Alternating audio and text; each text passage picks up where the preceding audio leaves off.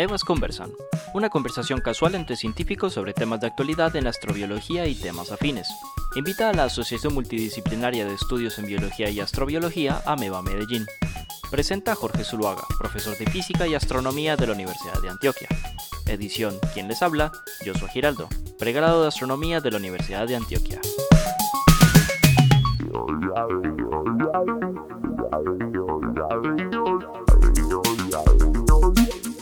Bueno, muy buenos días eh, y gracias por conectarse nuevamente con este eh, programa de AMEBA. La AMEBA es la Asociación Multidisciplinaria de Estudios en Biología y Astrobiología de la ciudad de Medellín. Es una organización del Parque Explora y la Universidad de Antioquia. Estamos cumpliendo 10 años de hablar de astrobiología. Eh, el programa AMEBAS Conversan es un programa en el que nos reunimos con expertos normalmente dos personas, ¿cierto? un experto en una disciplina y yo, que soy muy preguntón y muy curioso, eh, hablar como si estuviéramos en una cafetería muy espontáneamente de un tema de interés en astrobiología, no necesariamente astrobiología, pero de interés en astrobiología. Bueno, para la, el Amebas Conversan de hoy, pues em, tengo un invitado muy especial. En primer lugar, pues quiero decir que es eh, uno de los miembros, digamos, eh, de, toda la vida de Ameba. Entonces, esta es una Amebas conversan literalmente, dos Amebas eh, eh, conversando. Es el profesor Mauricio Corredor, creo muy conocido por las personas del Círculo de la Biología de la Universidad de Antioquia en la ciudad de Medellín. Mauricio es biólogo, es magíster, es doctor en biología eh, ahorita nos, le quiero preguntar de dónde hizo su doctorado, que realmente no me, no me acuerdo. También tiene un postdoc en, en, en, el área, también quiero que, me, que, nos aclare cuál es el área. Y en este momento es profesor asociado del Instituto de Biología y lo más importante es miembro de AMEBA. es, que no. es uno de los profesores que le echa candela, le echa carbón a los, a los estudiantes eh, y a los miembros de AMEBA. Mauricio, bienvenido y muchas gracias por aceptar, hermano, estar aquí. A ti, Jorge, muy, muy buenos días a todos. Eh, gracias por la invitación. No, eh, me da gusto mm, ver cómo crece y cómo sigue creciendo Ameba y, y lo que has hecho hasta, hasta hoy. Eh, da, le da sentido y, y nos animas, nos anima cada vez más y eso pues a mí me da mucho gusto. Excelente. Gracias, Mauro, por esa. Vamos para adelante, hermano, a, jalar estas áreas, sobre todo en, países como este. Mauro, entonces vos, vos hiciste el doctorado dónde y en qué? Bueno, yo... Eh, eh, la, la, historia comienza en Medellín, porque yo me fui, de Medellín eh, pues a mis 18 años y me fui para la Nacional. Yo tenía la posibilidad de estudiar en biología en la Antioquia, donde estudiaron pues, muchos de mis amigos, que hoy en día pues me veo, nos hablamos, me fui para Bogotá y en vez de estudiar biología acá, que lo pude haber hecho, lo decidí estudiarla en, en, Bogotá. Ah, entonces vos sos un traidor, vos sos biólogo de la Universidad Nacional. Ah, no entiendes que no. No, no, donde sea que se estudie la biología es maravillosa. Sí, pero siempre, siempre volvía y, y pues eh, recuerdo que un colega, porque yo tenía algunos conocidos en, en la CID, por ejemplo, en, y, y, y, en la misma Antioquia, yo siempre pensé, dije, bueno, voy a, hacer, voy a ver cómo me cambio. No, era muy difícil, fue muy difícil, porque en esa época la Nacional se inventó una cuestión que era como una especie de, de beca, que era, una, una, era un salario mínimo, entonces no. Entonces, claro, mucho más fácil estudiar, claro. Coca-Cola, Tinto. Y ya, ya en mi trabajo, pues que simpáticamente mi, mi trabajo fue en Cali, yo encontré trabajo en una entidad que se llama CIA y allí prácticamente todos terminábamos haciendo doctorado en el extranjero. Correcto. Era, era simpático porque Conciencia yo no sé por qué consideraba esa entidad como extranjera, una cosa rarísima. Entonces no, no podíamos buscar becas en Conciencia ni de esas cosas y teníamos que buscar una beca, una beca de algún país o una beca de alguna entidad y yo encontré una beca en, en Francia eh, terminé haciendo mi doctorado en la Universidad de París. Eh, simpáticamente, esa universidad se llamó hasta el año pasado eh, París 11. Claro que París es una... Claro, esa es la pregunta es, ¿cuántas, ¿cuántas universidades hay en París? Eso, 11. Y la mía era la 11. Bueno, 12. La mía era la 11. Mm, ya pasó a ser una... Se unió, es decir, una, un ente mucho más grande y eh, la ONCE es la, el centro de, de, ciencia más grande de París, es la, es la que maneja... Pues, no te puedo creer, esas no. De, de, de ciencia, digamos la, la, parte fuerte, la parte fuerte en física, es decir, toda la física grande está en ONCE, toda la biología grande está en ONCE, la astronomía grande está en ONCE, o sea, de ahí... Mmm... Mauro, ¿y en qué hiciste vos el doctorado? Qué pena, me, te, te rompo, a ver, ¿En qué hiciste vos el doctorado? ¿En qué área específica?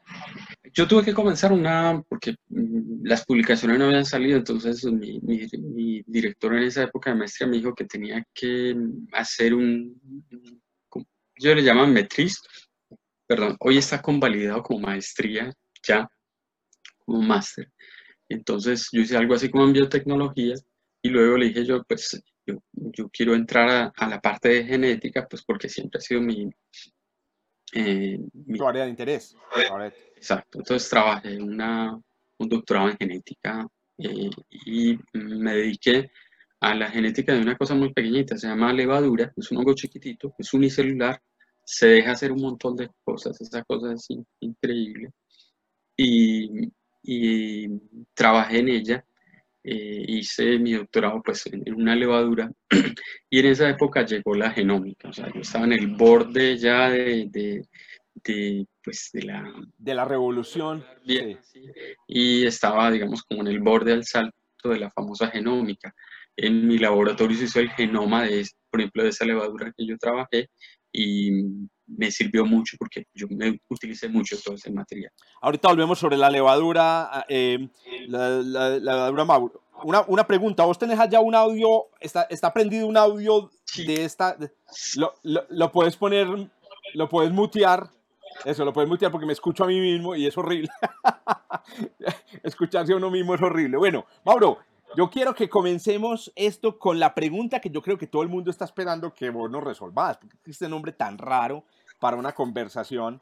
Eh, aunque nosotros siempre tratamos de poner los nombres más raros posibles, porque bueno, la, la, ciencia es una de las cosas maravillosas de la ciencia, está llena de cosas raras. Entonces, imagine, o, o digamos, partamos del hecho de que efectivamente, digamos, somos naves espaciales, en el sentido de que transportamos unos individuos en nuestro interior a lugares digamos que son mucho más grandes que su tamaño. Digamos, esa es la definición de una nave espacial. Algo que transporta individuos a, a, a lugares que están mucho más lejos que su tamaño, ¿cierto? La pregunta del millón aquí es, somos naves espaciales, pero entonces, ¿quiénes son los pasajeros? ¿Cuáles son los pasajeros a los que nos estamos haciendo referencia? Por supuesto. Eh, Sí, ese es, ese, me encantó mucho ese título que tú le pusiste porque, bueno, es una forma activa de, de en realidad, de pensar. Yo, yo, hablo de ecosistemas, pero sí, en realidad mm, nosotros nos movemos, nos movilizamos y llevamos estos a todos lados. Entonces, eh, son todos los microorganismos, es decir, podemos vivir sin ellos, los, los tenemos, los portamos desde que abrimos el el primer, eh, la primera mirada y dimos, pues vimos la luz en el momento de nacer. Eh, ya, digamos, em, empiezan eh, esos pasajeros a, a, a, abordar. Sí, señor. y, y, el primer abordaje pues se nos da desde mamá, es decir, nosotros recibimos los primeros pasajeros desde mamá, esas primeras bacterias, esas primeras levaduras son eh, dadas por mamá y a partir de ahí entonces eh, las transportamos, las llevamos a todos lados, recibimos pasajeros y dejamos pasajeros constantemente. bueno, una pregunta sobre estas, estos, estos, estos pasajeros que vos dices que recibimos de la mamá. Eh, ¿Ellos pasan por dónde? O sea, ¿pasan por, claro. por el líquido amniótico o por la sangre? Sí, bueno, eh, hay una teoría, no, no se maneja todavía muy bien porque es que es muy complejo decir que, que se puede entrar fácilmente hasta, el, hasta la, la, placenta y hacer investigaciones con placentas en humanos. Entonces se ha, se ha trabajado en, otras especies, se ha trabajado en, en, en ratones, se ha trabajado en, otro tipo de mamíferos como para entender qué pasa ahí y estudiar bien la fisiología de la placenta. Aparentemente, esos, pues, eh, se, los datos que se tienen hasta ahora es que ninguna bacteria entra hasta allí. Es decir, parece ser un, sitio tremendamente estéril. No te puedo creer. Y está nuevo, sale, sale escenario y no, no hay nadie que lo... Sí, un cuarto limpio, podemos llamar un cuarto limpio, una piscina limpia. Exacto. Pero ha habido, ha habido digamos, algunas dudas, eh, especialmente porque otro grupo de pasajeros son los virus. Entonces se ha dudado mucho que esa barrera que pues, también filtra eh, la presencia de, de, células externas, no necesariamente podríamos decir al 100% que no filtre, digamos, el pasaje de virus. Y hay otra cosa más sorprendente, esa yo la estudié, estaba recién llegado a Francia, ya, ya estaba yo aquí en Medellín, en esa época trabajaba en la CI, habíamos encontrado unos artículos, y es que el ADN del bebé eh, logra salir, es decir, es decir hay células del bebé que logran salir de la placenta y entran al torrente sanguíneo. Entonces, por ejemplo, si es un niño, es decir, nosotros hacemos investigaciones, sacamos sangre y miramos eh, qué tipo de ADN tiene la mamá. Es dos cromosomas X y X. Eh, la mamá nunca puede tener un cromosoma mm, Y a no ser que haya una anomalía. Entonces, si estamos seguros que es una mamá genéticamente normal y después de que está en embarazo extraemos sangre hay una prueba que es incluso mucho más infalible hoy en día, que es tomar la sangre y hacerle una prueba del cromosoma Y. Eh, y si ese cromosoma aparece, estamos seguros que va a ser un niño, sin necesidad de hacer fotografías. Y... Ay, no te puedo creer, tiene todo sentido. sí. Pero solo si, solo si pasan, entonces eso es admitiendo que siempre van a pasar células del, del, sí, del bebé a la mamá. Eso fue una publicación de Lancet al principio del 2000, ya empezando este siglo, y se descubrió que las células del bebé salen, salen de, de allí de la placenta y dejan en, en, el torrente sanguíneo ADN como, como nos sucede a todos nosotros. Pero entonces muy, muy, muy charro, Mauri, ahí te pregunto, yo sé que no soy eh, eh obstetra ni experto en desarrollo embrionario en, en humanos, pero, pero me pregunto yo, eh, bueno, entonces miren que ya vamos, ya vamos entendiendo, o sea, hay pasajeros que son, los pasajeros de esta nave espacial y de esa nave espacial son microorganismos o son organismos unicelulares, incluso células, células que pasan, que pueden pasar de la mamá al niño. Pero vos decís, pero también puede pasar del niño a la mamá. Pero entonces, a ver, yo pensaría ahí que entonces es una barrera unidireccional, o sea, porque nada entra, pero sí puede salir. Exacto, se suponía, nosotros tenemos, digamos, eh, varias barreras y una, por ejemplo, puede ser la, la, de la placenta, hay una barrera a nivel cerebral, ¿sí? Y, y hablamos de que allí no pueden acceder, eh, pues, eh, estos microorganismos, estas bacterias.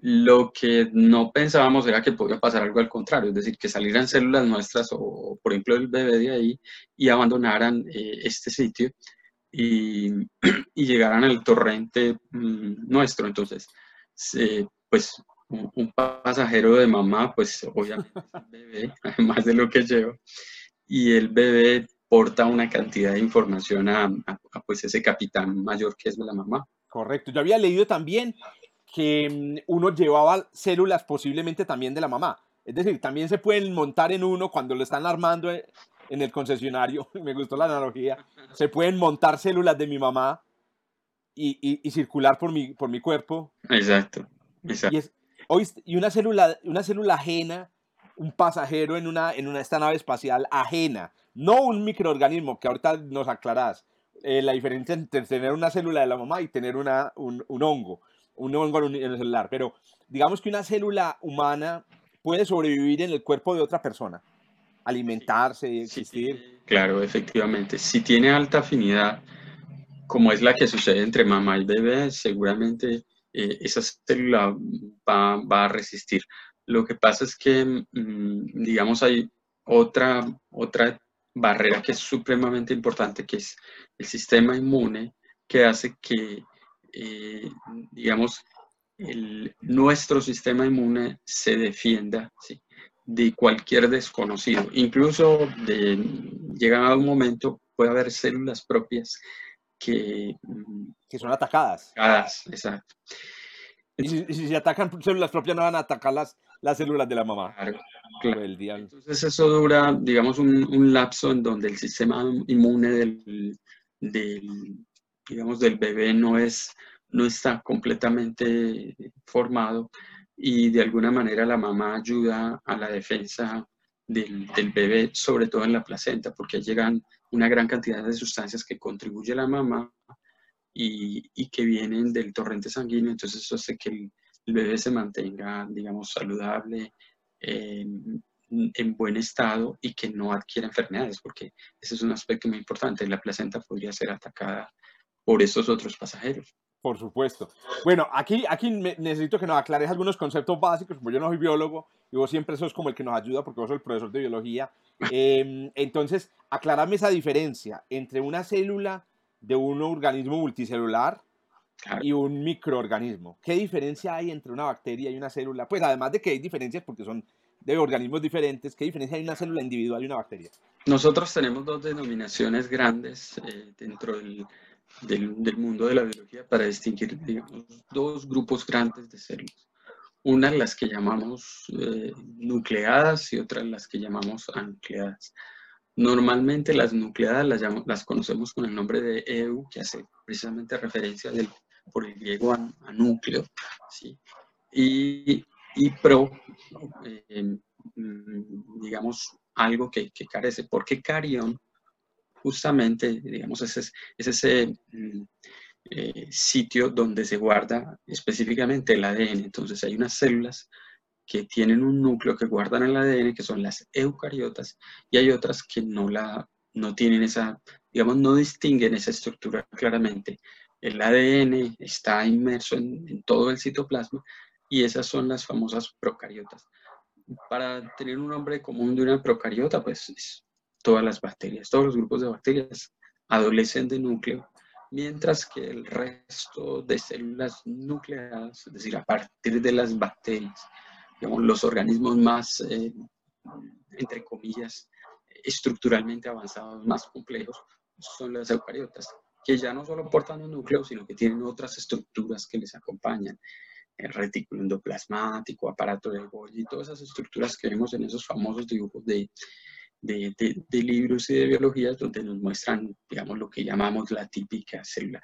Esa es una tendencia un poco, un poco digamos, de, de, escuela, de, colegio, donde decimos la célula y todas sus partes, pero en realidad las bacterias, que son muchos más tipos diversos de células que han estado aquí mucho más tiempo, son eh, células que, que, no tienen absolutamente nada de eso y esa es otra forma de célula que debemos considerar. Bueno, pero por ejemplo, si consideramos un hongo, ya vos que sos experto en levadura, ¿cierto? Eh, si consideramos un hongo, el hongo no es un, no es un procariota, ¿cierto que no? Exacto, el hongo tiene núcleo. Tiene... El hongo es eucariota. Entonces, entonces, entonces yo te vuelvo a reformular la pregunta, ya que aprendí que, claro, es muy fácil distinguir la bacteria de la célula tuya y es, y es por, el, por el núcleo. Pero entonces si entra un hongo, una levadura en mi torrente sanguíneo, ¿cómo se distingue una célula de tu cuerpo de la, de la, de, de la levadura? Claro. Nosotros tenemos por lo pronto en, el tracto digestivo una gran cantidad de microorganismos que portamos. Allí entonces tenemos bacterias, podemos tener levaduras, porque las levaduras hacen parte también de nuestro eh, tracto digestivo. Esas son mucho más grandes, es decir, el tamaño de levadura a una bacteria pues es como de, de 30 a 1. ¿sí? Oh my God. Es como una célula, es una, una célula grande, sí. Muy, es muy grande, pero el, el, tamaño, el tamaño de una célula sanguínea o el, o el tamaño de una célula nuestra es, es como 10 veces más grande que el de una levadura. Ah, muy bien, esa ya es una diferencia. eh, eh, y si es una levadura, por ejemplo, pasante que consumimos, porque, es decir, comemos muchas levaduras. Eh, en realidad, cuando comemos pan, comemos pizza y no todas las levaduras se mueren las consumimos, las levaduras son muy importantes para, para nuestra digestión. Eh, aportan, digamos, gran cantidad de, nutrientes y, de vitaminas. Y estas, eh, cuando entran al torrente sanguíneo, deben ser, eh, digamos, aceptadas por, el, por el, organismo. Entonces, como son tan grandes, no pueden entrar a, a, muchos sitios, entonces les queda muy difícil abandonar el tracto digestivo y ahí algunos mensajes, digamos, de, de nuestras células hacen que, que acepte la, la, la presencia de, de, esta levadura. Entonces, pasan muchas veces en nuestro tracto digestivo, pueden estar recubriendo nuestra piel muchas veces, ¿sí? Y el organismo establece como una, un tipo de comunicación donde las acepta, ¿sí? Correcto. Muy grandes. Eh, entonces hay unos deseables y hay y otros, hay levaduras deseables y hay levaduras indeseables. Las deseables, por ejemplo, Saccharomyces. Nosotros tenemos un, una, marca que acepta la presencia de esa levadura en nuestro organismo y hay otras que no, porque nos hacen mucho daño. Por ejemplo, Cándida, que es otra levadura, no la reconocemos como amiguita porque es muy ofensiva con nuestro organismo. Bueno, entonces, entonces ya me estoy imaginando la película, me estoy imaginando la película de una nave espacial, es una, una cosa espectacular. A mí lo, lo, que me gusta de la biología es que, pucha, es, es, te hace estallar la cabeza sobre las posibilidades que, que, que existen. Entonces vos tenés una nave espacial ensamblada de células, es decir, está ensamblada de células, bueno, y de algunos productos de las células, las uñas, el pelo, no sé, los huesos, ¿cierto? Que son productos de células. Ahí está la nave, la nave espacial ensamblada, me imagino que también hay colágeno en, las venas, es decir, las venas, las venas no solamente están cubiertas de células, sino también están cubiertas de sustancias que no son celulares. Entonces, entra este pasajero eh, por ejemplo, por el torrente sanguíneo de la mamá, levaduras, microorganismos, entra y se acomoda dentro de esa gigantesca nave espacial. Y entonces ahí ya mencionaste una cosa que me parece clave y yo quiero que profundicemos en eso. Claro, entonces ella entra y ella se siente en otro en un lugar ajeno porque una levadurita chiquitica pasa al lado de una célula del, una célula de, la pared del estómago y dice, "No, pues que esto es gigantesca", ¿cierto? Es muy raro porque el, el pasajero es más pequeño que los ladrillos, podríamos decirlo así. El pasajero el pasajero más pequeño que el ladrillo, listo. Ella entra, muy bien. La pregunta es, em, ya, ya, lo señalaste, pero yo quiero que nos, nos amplíes eso. ¿En qué momento se le da acceso? Pues porque es que si, si, el, si el organismo reacciona contra células propias o las de la mamá, ¿cómo es que no reacciona contra toda esta carga de pasajeros? Claro. digamos que el organismo tiene como un proceso de reconocimiento de los pasajeros. ¿eh? Hay, hay no necesitas imaginar como cuando, Uno va, cuando uno va a entrar a un barco esos grandes, gigantes, y, y pues te van a pedir el, digamos, el, el tiquete para entrar. Eh, el organismo tiene ese, esos mecanismos que filtran eh, la entrada y, y, hacen, digamos, una, una selección, es decir, este pasajero puede entrar, este pasajero. Y obvio hay pasajeros indeseables que tratan de entrar sin permiso o sin pasaje porque pues tienen mecanismos en los cuales no, no confía el organismo en él. Entran a, robar, a dañar cosas en el, en el barco. Entonces eh, allí el, el, organismo tiene un sistema que se llama el sistema inmune innato que eh, cuando pasa, por ejemplo, el tracto digestivo, deben resistir ciertas cosas, por ejemplo, debe ser fuerte el ácido clorhídrico, si no son fuertes allí, pues entonces no van a pasar. Digamos que ese es como el, el, el paso. La primera barrera, una barrera química así elemental. Fuerte, exacto. Y luego mm, hay cambios tremendos de pH, mm, algunas sustancias el organismo las arroja para que ellas las resistan, entonces algunas bacterias se adaptan supremamente bien. La gran mayoría no lo hacen, es decir, eh, casi que es como una invitación a decir, vea, pase, pero usted no se va a quedar. Sí, mire a ver si le gusta, pero tenemos que empezar a negociar, a ver si usted viaja o no. Y aquellos viajeros entonces que se quedan es porque logran establecer una, una condición de equilibrio entre lo que el organismo eh, recibe de ellas y lo que el organismo también le da. Es decir, ellas tienen que aceptarlo porque si no, eh, va para afuera. eh, ese es lo que llamamos, por ejemplo, el caso de una patógena. Empieza a, disputar con el organismo porque los códigos que utilizan no son entra, quédate ahí, viaja conmigo. No, él quiere entrar, viajar conmigo y acabar, con... y acabar contigo y, y aprovecharte y, y, y abusar de, de, de tu metabolismo y de tu, de tu maquinaria celular. Son esos invasores de la guerra de las, de las galaxias que llegan a la nave y empiezan a, a socavar por dentro y, a destruirla, eh, pues dañando, digamos, algunos sitios. Bueno, entonces hay una reacción innata, una primera reacción innata. Esa reacción innata mata a la mayoría de los pasajeros, que a propósito, y ahí también me deberías, nos deberías contar cuántos pasajeros intentan entrar a esta nave espacial. Porque bueno, una de las características de esta nave espacial y yo les digo, cuando me señalo, se señalen en todos ustedes, ¿cierto? Esta nave espacial es que es una nave espacial que intercambia materia. No es como las naves espaciales que van a ir a otras estrellas que se van a cerrar. Se, se, van a cerrar y no van a dejar entrar. Esta está intercambiando todo el tiempo. Entonces, bueno, lo que yo quería era saber una cosa. Por ejemplo, ahora tenemos el tema del coronavirus. El coronavirus en, en neonatos. Es decir, los, los, niños están naciendo con coronavirus porque la mamá se los, se los pasó. Y aquí, y aquí se me ocurre una pregunta porque vos pues, también debes saber sobre el, el sistema inmune. A mí el sistema inmune me, me, me parece de lo más espectacular que tiene el cuerpo. Es maravilloso. He estudiado pues como aficionado algunos de los mecanismos. Una cosa que a mí se me ocurre muy extraña con el sistema inmune, yo sé que después de que la reacción innata aparece, después viene una reacción un poco más inteligente, que ya tiene memoria, que recuerda el bicho.